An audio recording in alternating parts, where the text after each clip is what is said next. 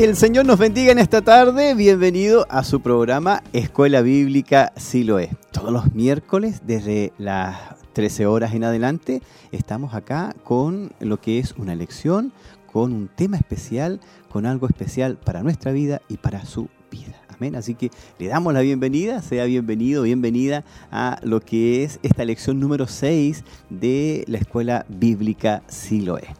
Eh, recordar también que estamos a través de YouTube, estamos a través de eh, lo que es Facebook y usted puede, ¿verdad?, a través de las diferentes plataformas estar siguiendo este programa. Eh, le invito a que pidamos la bendición del Señor para que Él sea dirigiendo este programa y sea bendiciéndonos en este momento. Vamos a orar a la presencia del Señor.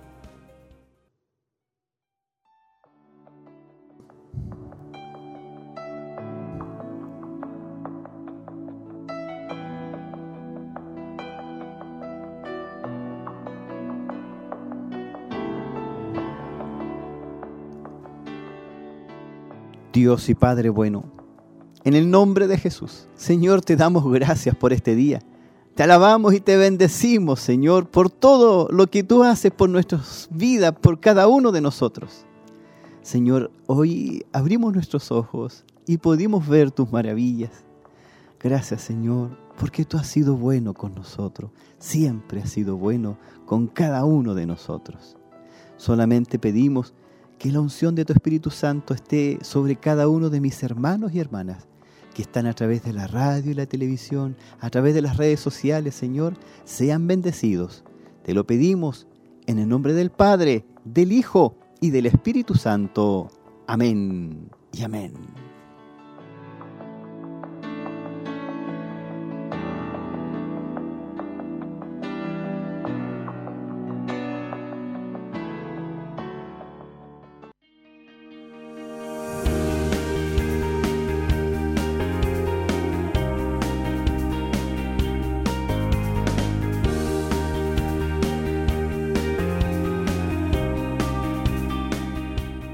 Ayer se realizó la lección número 6 en la escuela bíblica presencial, acá en Barros Arana 436. Varios hermanos y hermanas estuvieron participando de estas lecciones, tanto de em, todo lo que tiene que ver con Efesios, estuvieron viendo el libro de Efesios y por supuesto estuvieron viendo hermenéutica en la lección número 6. La invitación es para todos nosotros de poder participar. Quedan bastantes más lecciones donde podemos estar los días martes desde las 20 horas en adelante acá en Barros Arana 436 en vivo y en directo, ¿verdad? En forma presencial y eh, junto a los profesores y profesoras de escuela bíblica. Eh, un saludo muy especial para ellos. Eh, invitarles, ¿verdad? Todos los martes desde las 20 horas en adelante. Eh, recordar también que ya eh, está finalizando el mes de julio y de esta manera eh, también recordar lo que viene para agosto. El mes de agosto es, una, es un mes que si Dios así lo permite va a ser de gran bendición. Por eso que yo le invito a que podamos estar conociendo lo que son lo que tiene que ver con los avisos de la semana, aunque yo le llamaría de otra manera, pero así le llamamos, los avisos de la semana. ¿Qué viene esta semana y el mes de agosto? Encuentro de niños. Viernes 28 de julio, 20 horas. En el Templo Corporativo Siloé, Callejón Bustamante, kilómetro 14, camino a Pinto. Ven con toda tu familia estaremos compartiendo el tema Somos Nación Santa. Recuerda, este viernes 28 de julio, 20 horas, habrán muchas sorpresas para ti. No te lo pierdas. Te esperamos.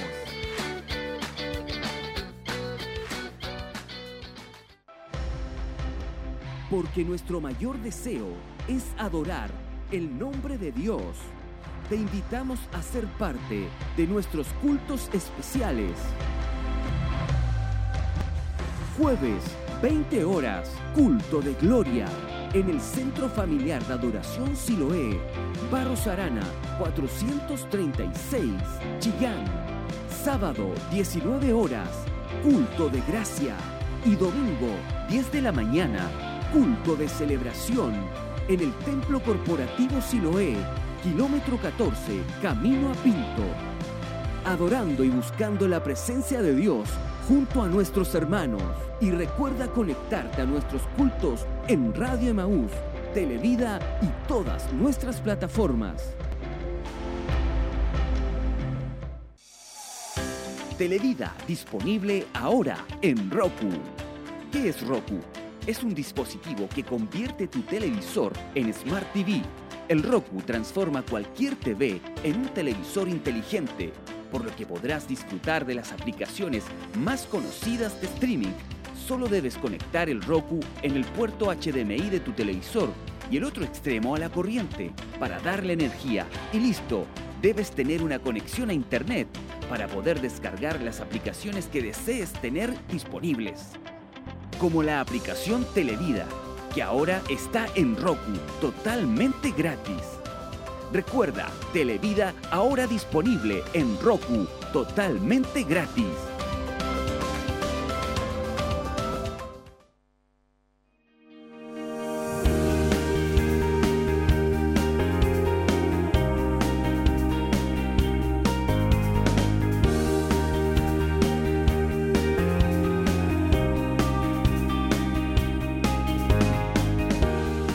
Algo muy especial, un saludo para los hermanos y hermanas que son del equipo del encuentro de niños, eh, especialmente a Ovejina y a Distractor y a todos los hermanos y hermanas que pertenecen a lo que es este equipo. Y eh, este viernes, este viernes de las 20 horas en adelante, en el kilómetro 14, ahí eh, van a estar eh, participando de lo que es este encuentro de niños, recordar que hay un bus, hay un bus de acercamiento eh, donde usted puede, ¿verdad?, eh, participar con su hijo, su hija, ¿verdad? Desde las 20 horas. recordar que el bus pasa por acá a las 7 y media y de ahí se va al kilómetro 14. Y muy especial, estamos en vivo y en directo a, través de la señal de Televida HD canal abierto, el 48.1. Estamos transmitiendo, ¿verdad?, en vivo, en directo, y también invitarles a lo que es descargar las aplicaciones.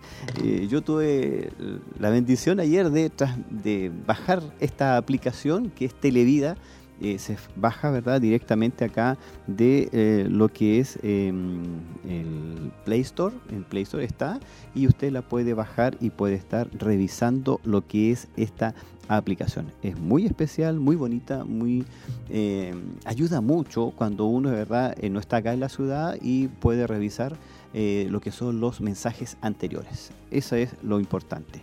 Un saludo muy especial a nuestra hermana Alejandra Godoy y por supuesto nuestra hermana Andrea Marabolí, que están eh, a través de Facebook, ¿verdad? Están revisando lo que es esta, esta transmisión. Un saludo también a nuestros hermanos y hermanas que están a través de YouTube eh, revisando esta lección número 6.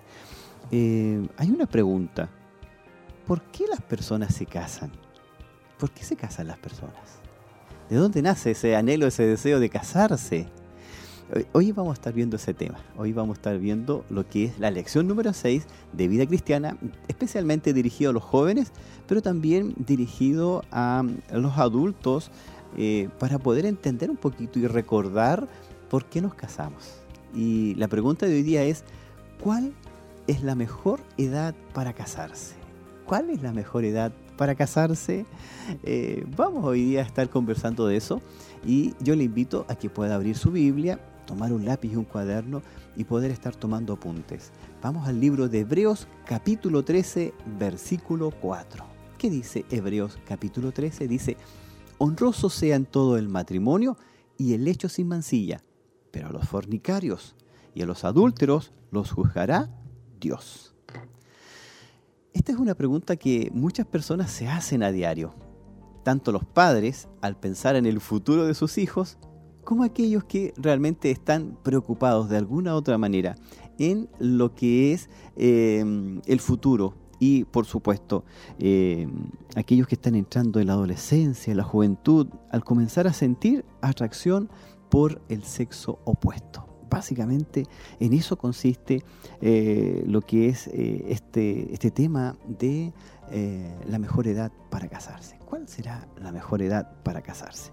Recordar que desde la infancia a la, adolescencia van ocurriendo cambios físicos y psicológicos además, tanto vamos creciendo, pero también van haciendo efecto lo que es el tema de las hormonas, van en nosotros surgiendo efecto todo este, este crecimiento, no tan solo en tamaño, sino que también en la parte psicológica va influyendo mucho. Em, y todo esto va preparando al ser humano para el momento del matrimonio, ya que por naturaleza es una persona social y fuimos creados con la necesidad de amar. Así que em, vamos a ver algo especial, un, segundito, vamos a ir a algo especial y ya volvemos, no se vaya ahí de la, de la, de, la, de la programación y, ya volvemos, ya un segundito vamos a, ver algo que, se, que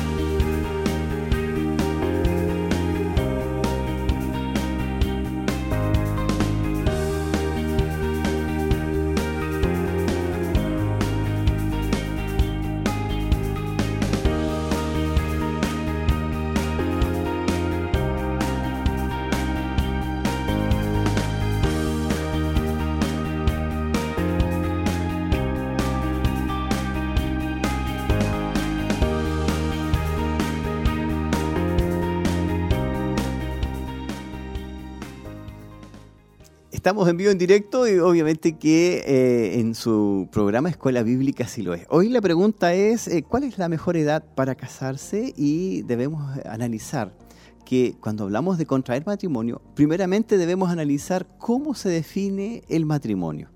En el diccionario nos dice que es la unión de un hombre y una mujer mediante un rito religioso o respetando formalidades legales. Por otro lado, en la Biblia encontramos la palabra matrimonio tanto en el Antiguo Testamento como en el Nuevo Testamento. Y algo muy importante, en el Nuevo Testamento es Jesús mismo quien también se refiere al matrimonio. Y de alguna forma es definido como la unión entre el hombre y la mujer y que se vuelven una sola carne. Son palabras de Jesucristo, la cual debe ser considerada honrosa, respetable y de alta estima, haciendo de alguna u otra manera mención a lo que plantea Pablo también. Aunque la sociedad ha hecho suyo este término, el matrimonio, ha sido legalizado y la sociedad le ha asignado sus propios objetivos. Si usted se fija, la sociedad tomó este concepto del matrimonio y de alguna manera lo adaptó para sus propios objetivos debemos tener claro que esta es una institución formada por Dios y fue diseñada para perdurar eternamente. Y desde un inicio, recordemos que Adán y Eva fueron el primer matrimonio de la historia y en ese momento no existía la muerte. Por lo tanto, fue creado para que existiera para siempre. Respondiendo la pregunta, ¿cuál es la mejor edad para casarse? Debemos recordar lo que es la historia judía. La historia judía nos presenta que los rabinos fijaron la edad mínima para el matrimonio de 13 años para el varón y 12 años para la mujer. Eh, algo propio de su cultura, también algo propio de la época y la edad que estaban, la realidad que estaban viviendo. Pero si tratamos de encontrar algo que se aplique a la actualidad a nosotros, ni la Biblia ni la ciencia mencionan una edad ideal para casarse. Y es que la decisión de casarse va más allá de una edad específica. Creemos que se trata más bien del grado de madurez que ambas partes interesadas deben comprender y deben comprender cuáles son los propósitos de unirse en matrimonio y a su vez hacerse cargo de los factores que pueden limitar la posibilidad de casarse quiero que veamos en detalle a qué nos estamos refiriendo. Primero que todo, vamos a hablar acerca del propósito del matrimonio. ¿Cuál es el propósito? El matrimonio será algo completamente diferente para un hijo de Dios, para una hija de Dios, como para una persona que no conoce a Dios. Lo que verdaderamente importa es saber qué es lo que dice el diseñador del matrimonio acerca de esto y la palabra de Dios que dice acerca de esto. Recordemos que quien dio a conocer quién fue el creador del matrimonio es Dios. Y Él diseñó también el matrimonio. Por lo tanto, debemos entender que lo que fue hecho por Dios. Primero, ¿por qué Dios hizo el matrimonio? Primero, para hacer una relación complementaria. ¿Qué significa que sea una relación complementaria? Significa que debe existir compañerismo y ayuda.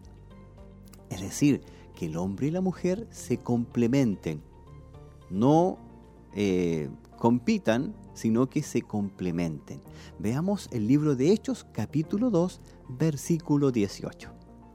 Dice, y dijo Jehová Dios, no es bueno que el hombre esté solo, le haré ayuda idónea para él. Génesis capítulo 2, versículo 18. ¿Quién fue el que creó el matrimonio? Fue Dios. Segundo, eh, ¿para qué lo hizo Dios? Para reflejar la relación de Cristo con su iglesia. Esto lo explica Pablo en el libro de Efesios capítulo 5 versículo 31 y 32. Dice, por esto dejará el hombre a su padre y a su madre y se unirá a su mujer, y los dos serán una sola carne. Grande es este misterio, mas yo digo esto respecto de Cristo y de la iglesia. Dos serán una sola carne. Esto está en el Antiguo Testamento, lo repite Jesús también, ¿verdad? Y lo toma Pablo para explicar lo que es la relación de Cristo con su iglesia. Eh, otro objetivo, otra razón, motivo, ¿verdad?, que tuvo Dios para crear el matrimonio es la continuación de la raza humana. Esto lo vemos en Génesis capítulo 1, versículo 28. Dice, y los bendijo Dios, y les dijo, fructificad y multiplicaos, llenad la tierra, y sojuzgadla, y señoread en los peces del mar, en las aves de los cielos y en todas las bestias que se mueven sobre la tierra. ¿Sabe que Dios tuvo sus motivos? Y sobre todo estos motivos todos giran en torno a beneficios para el hombre y la mujer. Por lo menos para el hombre significó compañía, para la mujer también significó un objetivo, el hacerse compañía mutuamente pero también significó para el hombre, la raza humana, el de fructificar, llenar la tierra. Es una orden y también es una bendición. Dice que bendijo Dios, es decir, estamos bajo la bendición de Dios. Dios eh, emitió una opinión positiva del matrimonio del hombre y la mujer. Los bendijo y les dijo, fructificad, multiplicaos y llenad la tierra. Pero debemos entender también que hay factores que limitan la decisión de casarse. Veamos estos factores. Analicemos el siguiente punto. Primer factor, ¿es la persona correcta la cual usted está pensando en casarse? Partamos de la base del tan conocido yugo desigual. Si este es su caso, está de más decir que no está con la persona correcta debemos entender lo siguiente, que Pablo le dice a los Corintios en su segunda carta, en el capítulo 6, versículo 14, les dice lo siguiente, no os unáis en yugo desigual con los incrédulos. Da a conocer, con los incrédulos. Porque, ¿qué compañerismo tiene la justicia con la injusticia? ¿Y qué comunión la luz con las tinieblas? Pablo se va directo a las personas, es decir, si es creyente, si usted está siguiendo el camino de Cristo, no os unáis en yugo desigual. Y no, no se refiere a que yugo desigual uno más alto, uno más bajo, se refiere a los incrédulos, a las incrédulas, aquellos que no creen en Dios, aquellos que no creen en las promesas. Y le dice, porque, y les pregunta, ¿qué compañerismo tiene la justicia con la injusticia? ¿Y qué comunión la luz con las tinieblas? Y termina hablando, ¿y qué comunión Cristo con Belial? Y, la verdad que fue muy, muy directo eh, Pablo en este caso. Veamos lo que dice en el Antiguo Testamento. En Proverbios capítulo 5, versículos 3 al 5 dicen, porque los labios de la mujer extraña destilan miel y su paladar es más blando que el aceite. Mas su fin es amargo como el ajenjo, agudo como espada de dos filos. Sus pies descienden a la muerte, sus pasos conducen al Seol. Ahora bien, tal vez me puede usted decir, mi novio, mi novia es cristiana o es cristiano y asiste a la iglesia. Pero la Biblia nos deja ver que hay personas que quienes se hacen llamar hermanos, es decir, son parte de una congregación, pero su conducta deja mucho que desear. ¿Qué nos dice Pablo con respecto a eso? En 1 Corintios capítulo 5 versículo 11 dice, más bien os escribo que no os juntéis con ninguno que, llamándose hermano, fuere fornicario, o avaro, o idólatra, o maldiciente, o borracho, o ladrón, con el tal ni aún comáis. Así que cuidadito ahí con las hermanas que están viendo que hay hermanos que dicen ser hermanos, pero usted los ve que son maldicientes y que de vez en cuando se emborrachan o que roban, que es lo que dice la palabra. La palabra dice claramente, con el tal ni aún comáis. Así que nada de salir a, comer papas fritas, ni tampoco con aquellos hermanos que dicen ser hermanos y que están, ¿verdad?, viviendo una vida desordenada. Se dice, con el tal ni aún comáis. Y la pregunta es, ¿crees que Dios aprueba una relación amorosa y un futuro matrimonio con una persona con estas características? La respuesta definitivamente es no. Dios no aprueba al hermano que se dice ser hermano con estas características, llamándose hermano, fuere fornicario, o fuere avaro, o fuere idólatra, o maldiciente, o borracho, o ladrón. Así que este es un llamado especialmente a las señoritas y también a los varones. Tener mucho cuidado con aquellos o aquellas que dicen ser hermanas o hermanos, pero usted vio que eh, está apareciendo esto de la maldición, una persona que constantemente maldice, una persona que dijo, es que hace una semana atrás eh, salimos con unos amigos que tengo en la universidad y, estuvimos tomando unas cervezas.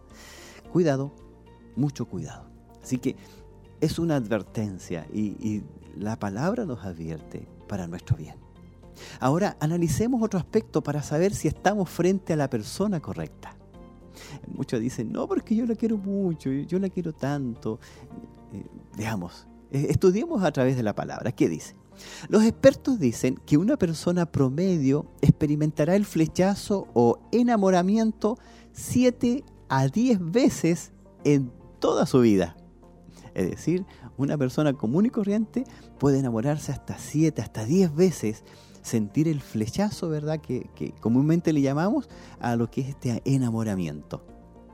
Eh, entonces, debemos diferenciar cuál de todos estos enamoramientos es el amor genuino y cuál solamente es una emoción pasajera.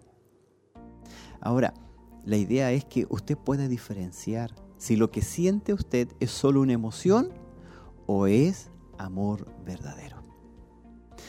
¿Qué pasa si es una emoción? Primero, su mayor interés y los factores que le atraen solo son la apariencia física y de la otra persona y el contacto físico. Si usted descubre que solo le gusta porque tiene muy buena apariencia, porque le gusta estar junto, porque le gusta estar abrazado, haciéndose cariño, eh, cuidado, cuidado porque puede ser solamente emoción. Eh, ¿qué pasaría si dejan de abrazarse y dejan de besarse, verdad? ¿Va a seguir sintiendo atracción por esa persona? ¿O qué pasa si deja de verla durante un mes? Al otro mes, ¿los dos van a volver a sentir cariño aprecio? ¿O van a ser fieles?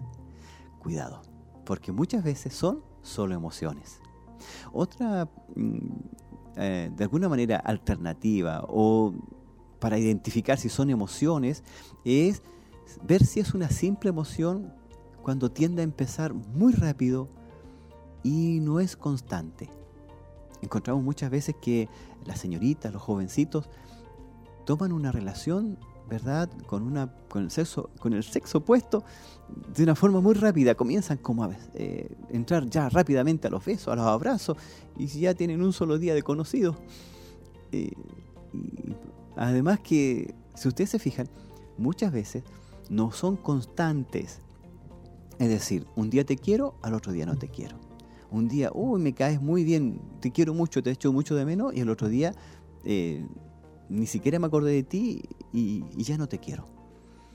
Tu interés en la otra persona será fluctuante, muy intenso y seguro un día, pero con dudas al otro día. Cuando es así, estamos hablando de una persona que eh, solamente siente un sentir, solamente tiene una emoción con respecto a esa persona. Por lo tanto, no estaría listo como para casarse. Eh, no estaría, ¿no es cierto?, de alguna manera siendo un buen candidato para el matrimonio. Por otro lado, debemos identificar si tiene un efecto destructivo sobre usted. Eh, por ejemplo, ¿le hace menos eficiente? Es decir, menos dedicado en su trabajo o en sus tareas escolares? Si esta relación produce esto, es decir, traerle menos eficiencia, eh, distraerle mucho en lo que son las tareas escolares, significa que no es una buena influencia. Por otro lado, la pregunta es, ¿todo su mundo gira alrededor de la otra persona? Es decir, usted tiende a perder interés por su familia, por sus amigos, deja todo de lado y usted tiende a aislarse. Cuidado. Es de alguna u otra manera una alerta porque el amor verdadero no significa que usted se va a apartar, se va a aislar, sino que el amor verdadero significa que usted va a estar cada día más radiante, cada día más feliz y compartir el amor de Cristo con todos. Por otro lado, este sentir le ciega, solo quiere ver lo que usted quiere ver. Es habitual que muchas veces eh, las niñas se enfrascan en relaciones amorosas con personas que, eh, por ejemplo, fuman e incluso se drogan. Y dicen, no, si eh, al final yo sé que yo le voy a cambiar, yo sé que si predicando de la palabra va a cambiar. Es que es tan lindo, me gusta. incluso ocurre con personas cuando tienen diferentes religiones es que eh, él cree en, esta, en esto, pero realmente no lo cree. Y yo sé que yo lo voy a convencer. Es un peligro. Incluso cuando tienen valores distintos, culturas distintas. Eso hace que usted tome atención y vea un peligro. ¿Por qué motivo? Porque tarde o temprano va a entrar en colisión. Se va, ¿verdad?, a chocar sus valores, sus creencias con la otra persona. Por lo tanto, si usted toma una decisión de casarse, va a ser para toda la vida. Imagínese toda la vida peleando con el otro por lo que usted cree y por lo que usted, verdad, en quien ha creído. Y la otra persona no cree en lo que usted ha creído, por lo tanto va a ser una lucha eterna. Por otro lado, la espera y el tiempo hacen morir la relación con facilidad.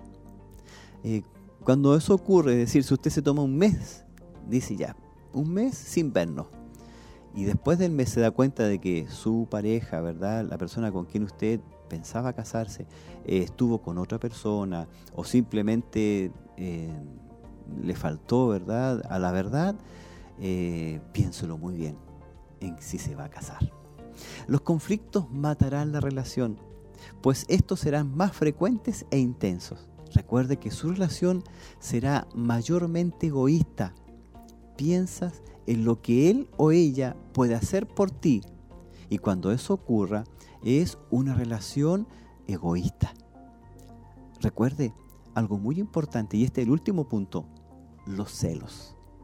Cuando los celos son frecuentes e intensos, debemos entender que se producen a causa de la inseguridad y habitualmente se debe a que la persona está insegura de sus sentimientos y por eso producen los celos. Hay que tener mucho cuidado. Se transforma en una especie de, de espejo. Quieren reflejar lo que ellos sienten en usted. Y por eso que ocurren los celos, y por eso que los celos son frecuentes, y esto demuestra que hay inseguridad en la persona que siente celos, y cuando hablamos de inseguridad, hablamos de inseguridad de ella misma, y sobre todo de él mismo, de sus sentimientos con respecto a usted. Eh, por otro lado, ¿sabes lo que demanda Dios de cada uno? Si usted está pensando en casarse o si usted está de alguna otra manera pensando en eh, lo que es el matrimonio, debemos saber qué es lo que demanda Dios tanto del hombre y de la mujer. No es sabio comenzar a avanzar en una relación y llegar al matrimonio si no sabes lo que Dios pide de cada una de las partes. Veamos qué dice la palabra del Señor. Eh, Pablo le escribe a los Efesios en el capítulo 5, versículo 21, dice, someteos unos a otros en el temor de Dios. Las casadas estén sujetas a sus propios maridos como al Señor, porque el marido es cabeza de la mujer, así como Cristo es cabeza de la iglesia, la cual es su cuerpo y Él es su Salvador. Eh, interesante. ¿Qué pasa cuando, cuando la señorita no tiene claro esto? ¿Qué ocurre si ella dice, no, yo voy a seguir siendo lo mismo cuando yo, mis papás me, dejaban hacer lo que yo quería, llegaba a la casa cuando quería y hacía lo que yo quería? ¿Y, y qué ocurre? Que la palabra dice, someteos los unos a los otros en el temor de Dios. Es decir, tanto el hombre como la mujer deben someterse unos a otros. No uno sobre el otro, ni tampoco que cada cual haga lo que quiera, y después, ¿verdad?, eh, se vuelven a juntar. No, la idea es que siempre exista una relación de sometimiento. Dios pide sometimiento, sujeción, amor y respeto. Además de, de amor, pide respeto. Al hablar de la sujeción o sometimiento que Dios pide de parte de la mujer, no está diciendo que la mujer es inferior al varón, ni habla de un menor valor como ser humano sino más bien de una organización dentro del hogar. Significa el reconocimiento de una autoridad sobre ella y actuar de acuerdo con eso.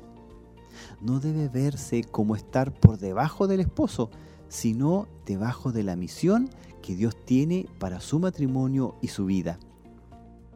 Cuando lleguemos a ver el matrimonio como lo que es, una institución creada por Dios para llevar la gloria a su nombre y reflejar la relación de Cristo con su iglesia, ya nos sentiremos que amar, sujetarse y respetar es una carga.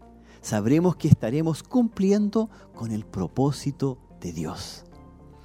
Otra pregunta, ¿comprendes que el matrimonio se trata de una unión total?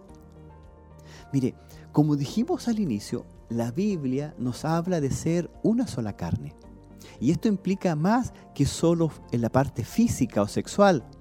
Esta unidad debe producirse en todo lo que antes teníamos por separado, en cada aspecto de la vida, ya sea el sueldo, los bienes materiales, las decisiones, pensamientos, resoluciones de problemas y junto con eso el tiempo. Es decir, usted va a estar con esa persona todo el tiempo hasta que la muerte nos separe. Y, lo que se está viendo mucho en la actualidad, el tema de los bienes materiales. Eh, la Biblia nos habla de que debemos compartir. Y estamos hablando de una unión total. Vamos al siguiente aspecto, vamos a la pregunta. Dice, ¿tiene una corrección o una correcta visión de la intimidad? ¿Sabe que muchos de los jóvenes, jovencitas, tienen una visión de lo que es la intimidad en forma errada. El matrimonio no es creado por causa del sexo, pero el sexo es creado para ser un deleite dentro del marco matrimonial. Dios ha creado la vida sexual. El sexo no debe ser algo tabú, algo oscuro o visto como pecado dentro del matrimonio. Sería ilógico pensar de esta manera, aunque te sorprendería cómo el pecado y el mundo han distorsionado nuestra percepción de una relación íntima. Si este es tu caso, Pídele a Dios que renueve tu mente y te ayude a ver aquello como Él lo ve. Piensa que si el sexo no fuera santo e importante para Dios, no habría un libro completo en la Biblia hablando sobre este tema. Por último, preguntar, ¿comprendes que se trata de una unión santificadora? Cuando tú estás en matrimonio, te unes y es para santificarse el uno al otro. El matrimonio muchas veces saca a relucir nuestras debilidades e imperfecciones. Una de ellas es nuestro egoísmo, el insistir en nuestros derechos, el querer que nuestro cónyuge eh, nos haga felices, exigir felicidad en el matrimonio. Lo lamentable es que al permanecer en demandas y más demandas hacia la otra persona, nunca seremos libres para amarnos y servirnos los unos a los otros. El objetivo del matrimonio no es solo hacernos felices. Su deseo para todos nosotros es que seamos cada día hechos a la imagen y semejanza de Cristo. Debemos entender esto, que ¿quién nos va a pulir nuestros errores? Va a ser nuestra pareja, nuestra esposa. Es la persona que nos va a ayudar a santificarnos y nos va a ayudar a ser más semejantes a Cristo. ¿Entiende que la independencia es necesaria para pensar en casarse? Es decir, la edad para definir si es el momento de casarse se ve influenciada por la independencia de que usted desea formar un matrimonio, ya que el matrimonio es una relación autónoma, por tanto ambos cónyuges deben separarse de sus progenitores. En Génesis capítulo 2, versículo 24 dice, por tanto, dejará el hombre a su padre y a su madre, y se unirá a su mujer, y serán una sola carne. Esto lo da a conocer Jesucristo. Cuando le preguntan acerca del matrimonio, eh, eh, Pablo también toma este pasaje. Las personas que desean casarse son capaces de separarse de sus padres, tanto emocional, física y económicamente? Si no pueden hacerlo, cual sea la razón, entonces no están listos para casarse. Una de las razones, por ejemplo, la independencia emocional. Hay parejas que eh, dependen, personas que dependen emocionalmente de sus padres. Si uno de los dos no puede tomar decisiones sin consultar a su mamá o a su papá, tampoco están listos para casarse debe haber una separación emocional. Por otro lado, debe existir una independencia económica. No quiere decir que los jóvenes deban comprar una casa con todos sus muebles antes de casarse. Eh, pero sí podríamos decir que es preferible que la pareja recién casada viva en un lugar muy humilde. En vez de vivir con los papás de uno de los cónyuges, no es posible que haya dos familias dos cabezas en un solo lugar o bajo el mismo techo. Es perjudicial para uno o para el otro, porque el liderazgo, ¿verdad?, del matrimonio se va a ver afectado. Una recomendación que podríamos dar es ser organizados y hacer un plan de ahorro.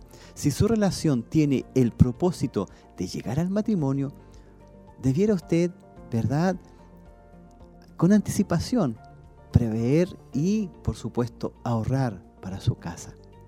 Usted que se encuentra en una relación sentimental, ¿qué está haciendo para lograr este objetivo? Es muy importante. De alguna manera, ahorrar para poder el día de mañana, ya sea arrendar o tener su casa propia. ¿Comprendes que el matrimonio es hasta la muerte lo separe? Es una pregunta. ¿Usted comprende esto? El mundo ve el matrimonio de una forma muy distinta a como lo ve Dios. La sociedad nos dice, si no estás feliz en tu matrimonio, sepárate. Si no eres compatible, es posible que te hayas casado con la persona equivocada. Dios dice que el matrimonio es una relación de pacto. Cuando has elegido casarte, ya no estás en debate si su cónyuge es el correcto o no es el correcto. Debió haberlo pensado antes antes de hacer la relación de pacto. Esta unión no se basa en sentimientos cambiantes, sino en una decisión diaria de amar a su cónyuge. La palabra de Dios es muy clara afirmando que el matrimonio es una unión indisoluble por voluntad humana y que solo la muerte puede romperla. 1 Corintios capítulo 7 versículo 39 dice lo siguiente, la mujer casada está ligada por la ley mientras su marido vive, pero si su marido muriere, libre es para casarse con quien quiera, con tal que sea en el Señor. Si usted se fija, esta relación es hasta la muerte. Y cuando se produce la muerte, la persona recién ahí queda en libertad para casarse de nuevo, con tal que sea en el Señor. En Marcos capítulo 10, versículo 9 dice, por tanto, lo que Dios ha unido, que no lo separe el hombre. Marcos acaba de describir lo que Jesús acaba de decir. Por tanto, lo que Dios ha unido, que no lo separe el hombre. Recuerde que se preguntó a Dios respecto de la separación, respecto a, si era lícito o no, lo que dijo Moisés. Y, y Jesucristo da a conocer lo que es la opinión del Padre. No se deben separar. No, sepa, no se separe el hombre. Lo que Dios ha unido, que no lo separe el hombre.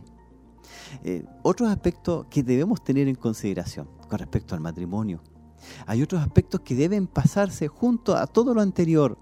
Eh, por ejemplo, al momento de decidir a qué edad se tomará la decisión de casarse. Recordemos que eh, legalmente hablando, usted puede casarse en mayoría de edad, es decir, después de los 18 años, usted puede casarse con libre, libremente.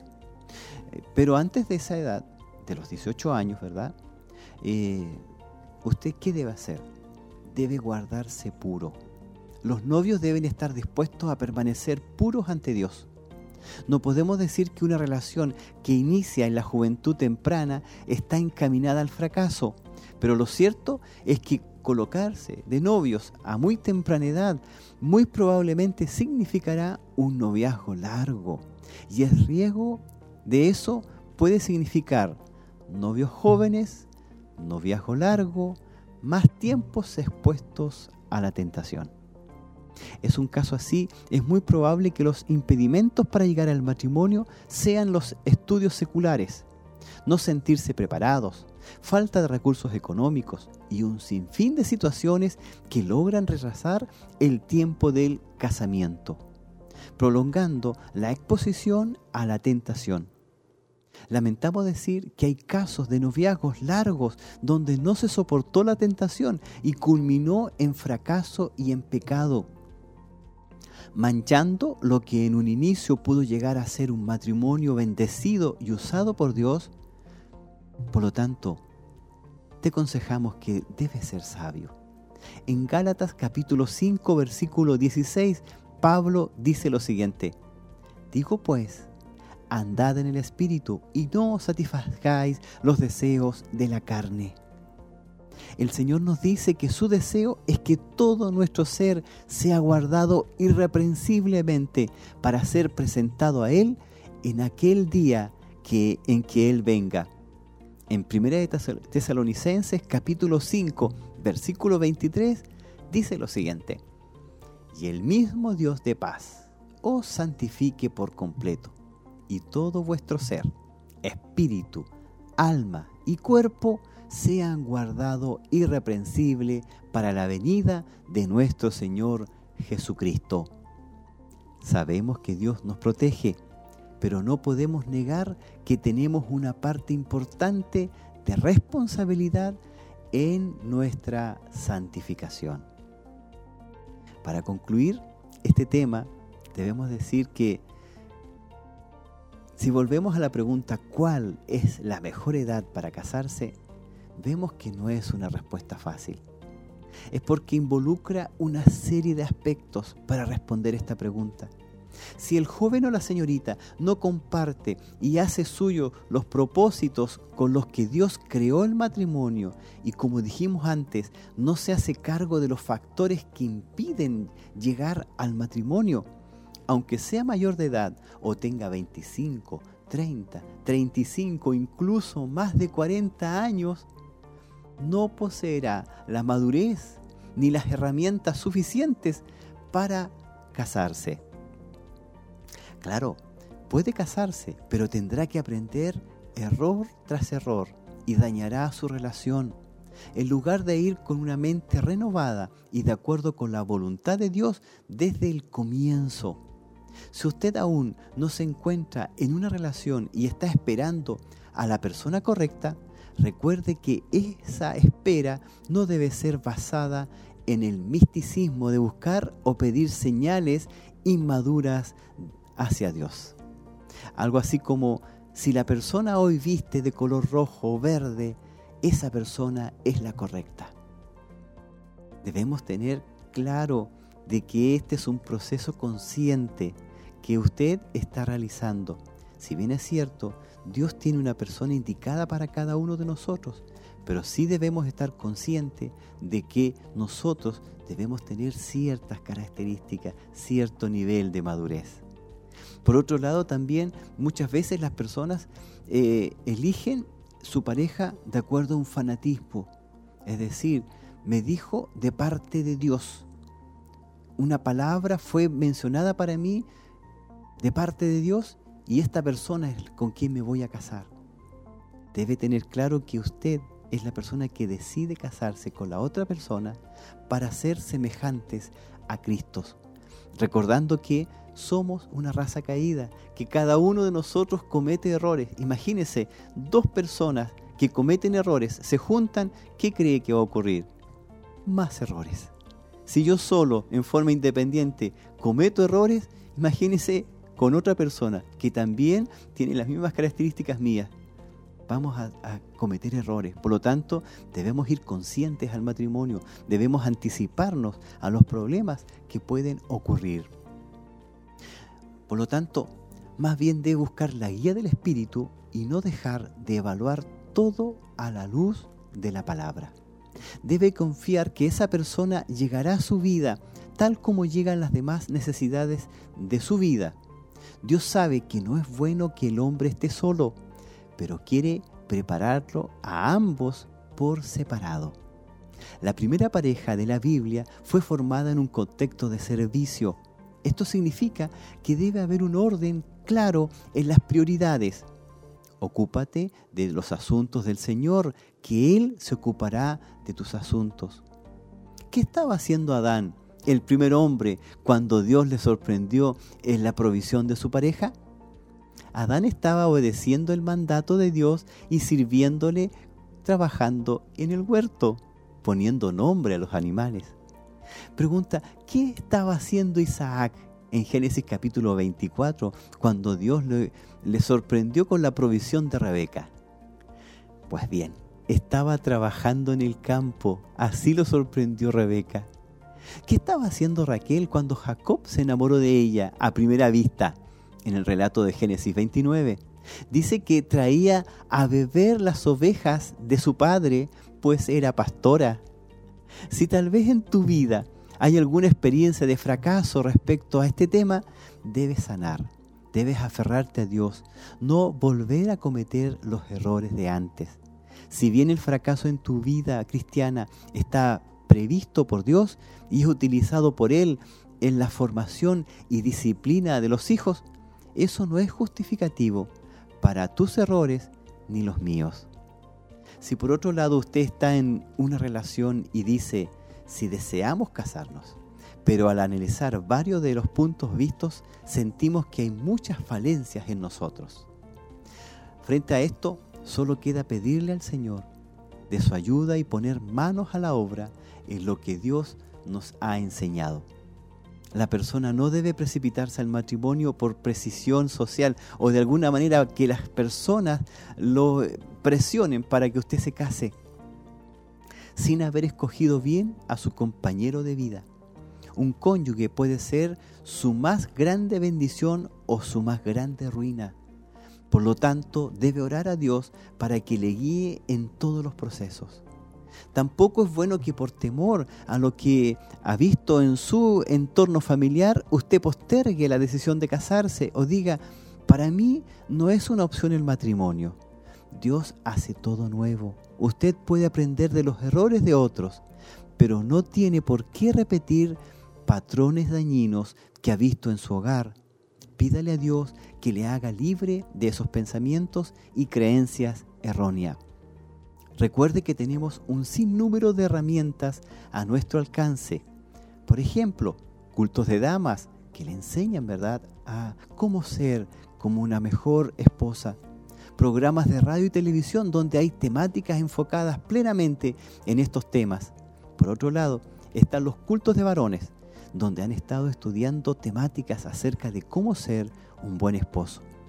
No olvide lo importante que es aprender de quienes saben más que nosotros y tienen experiencia en todas estas cosas.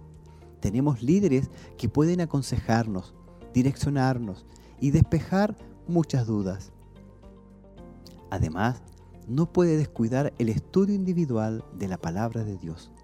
Este no debe ser reemplazado por nada. Ahí Dios nos habla de forma personal.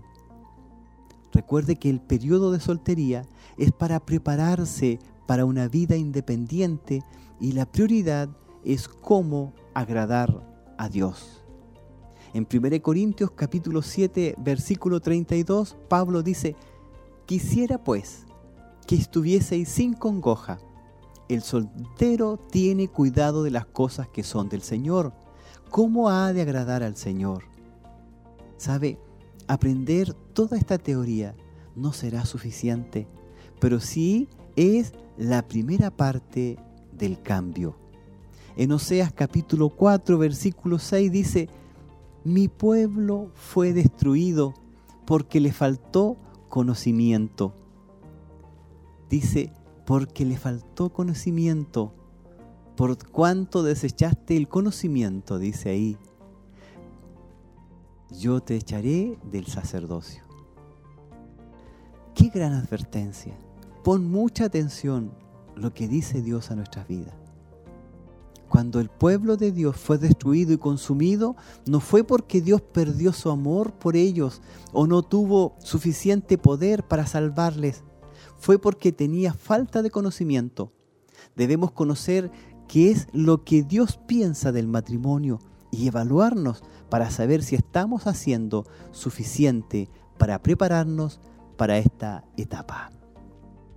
Ha sido un gran tema, un tema muy especial, que si bien es cierto no tiene una respuesta que sea definitiva, pero sí indicaciones especiales que nos deben ayudar a qué hacer frente a lo que es la decisión de casarse. Por eso que es importante que podamos orar yo le invito a usted, mi hermano, mi hermana, que puede estar en su hogar escuchando este programa escuchando verdad esta temática especialmente y que le ha llamado la atención. Yo le invito a que oremos para que Dios le ayude a encontrar la persona correcta para su vida. Y si eh, encuentra que eh, ha sido mucho tiempo de espera, pedirle al Señor que le dé, verdad, esta bendición en su vida para poder esperar. Yo le invito a orar, le invito a que podamos estar orando en esta tarde. Oramos al Señor. Padre eterno, en el nombre de Jesús, en esta hora, Señor, te damos gracias por la bendición de este tema. Y en esta hora también pedimos por aquellos hermanos y hermanas que han sido bendecidos, que han recibido de tu palabra. Pedimos, Señor, que tú seas con tu Espíritu Santo, ungiéndoles, bendiciéndoles. Sea usted trayéndoles, Señor, eh, eso que necesita cada uno. Muchas veces hay personas que necesitan tiempo para pensar. En esta hora te pido, Señor, que con tu Espíritu Santo ministres, fortalezcas, bendigas a todos aquellos que están en esta etapa del matrimonio. Bendíceles, protégeles, Señor, que tomen una decisión muy especial bajo la bendición tuya. Padre, en el nombre de Jesús te lo pedimos. Amén, amén y amén.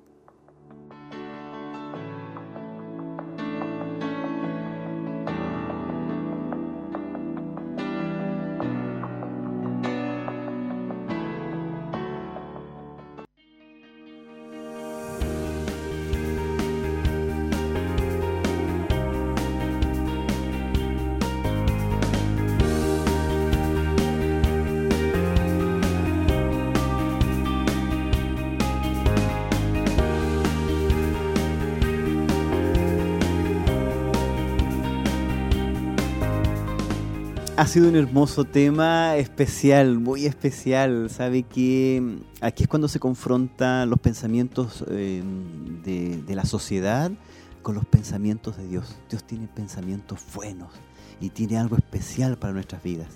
Eh, es bueno saber lo que piensa Dios, por qué Dios hizo el matrimonio. No eh, guiarse por lo que esta sociedad cree que es el matrimonio, sino que guiarse por lo que Dios ha hecho y todo lo que Dios ha hecho es bueno. Em, un saludo muy especial a nuestra hermana Susan Eliet Kineret de México. Dice saludos y bendiciones desde México. Eh, Confecciones Ceci lo está viendo ahí, ¿verdad? Por supuesto, eh, en la ciudad independiente de Quinquegua. Y eh, nuestro hermano mm, Fernández, Poblete Fernández lo está viendo. Dice, nuestra hermana Zoila Palavecino, desde San Nicolás, dice, qué hermosa enseñanza para el matrimonio y futuros matrimonios. Que el Señor los bendiga. Nuestra hermana Danixa está también y por supuesto que un saludo muy especial a todos nuestros hermanos, hermanas, nuestra hermana Carla Valenzuela, nuestro hermano Mario Vega, nuestra hermana Genoveva Daza, Alex Muñoz y por supuesto ya dimos los avisos, nuestro saludo, nuestra hermana Andrea Marabolí y nuestro hermano Marco Fuentes. Amén. Así que eh, que el Señor les bendiga grandemente a nuestros hermanos que, y hermanas que estuvieron atentos hoy día. Amén. Solamente invitarles para el próximo miércoles, desde la 1 hasta las 2 de la tarde, nos queda un minuto, así que recordarles, el próximo miércoles vamos a ver un tema que es muy especial en la lección número 7 y se llama Nueras y Suegras. Va a estar muy bueno, así que yo les invito a que puedan sintonizar, ¿verdad? La, televisión, la radio, ¿verdad? A través de las redes sociales, podré estar viendo el próximo miércoles este tema. Se llama Nueras y Suegras. Solamente despedirme, darle gracias al Señor, gracias a nuestro Dios, amén, por las bendiciones que hemos recibido y un saludo muy especial a nuestro obispo Hugo Alfonso Montesino, a nuestra pastora Heroíta y por supuesto a mi hijo Ezequiel, a nuestro hermano Luis Inostroza y a nuestro hermano Jeremías Chávez y a nuestra hermana Tracy, que está allá a la distancia. Que el Señor les bendiga mucho. Nos vemos el próximo miércoles. Bendiciones del Señor.